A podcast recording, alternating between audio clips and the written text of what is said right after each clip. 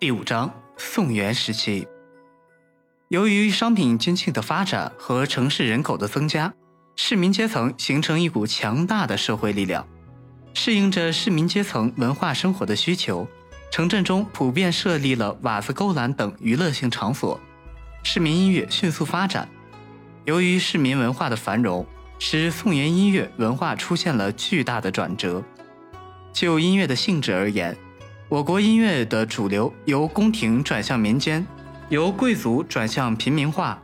就音乐形式而言，我国音乐最具代表性的形式是由歌舞转为戏曲，民间音乐逐步加入到商品经济行列。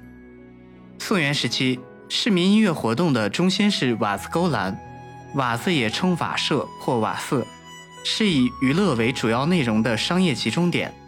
勾栏是瓦子中用栏杆或锯木隔成的艺人演出的固定场子，表演各种民间技艺。有的勾栏以乐棚为名。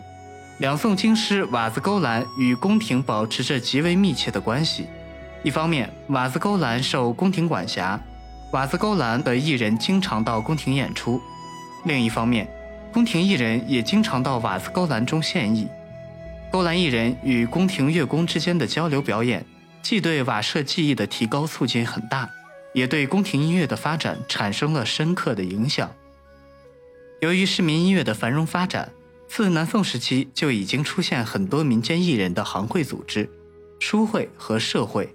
书会是专指为说话人、戏剧演员编写话本和脚本的行会组织，成员大部分是科举失意但有一定才学和社会知识的文人。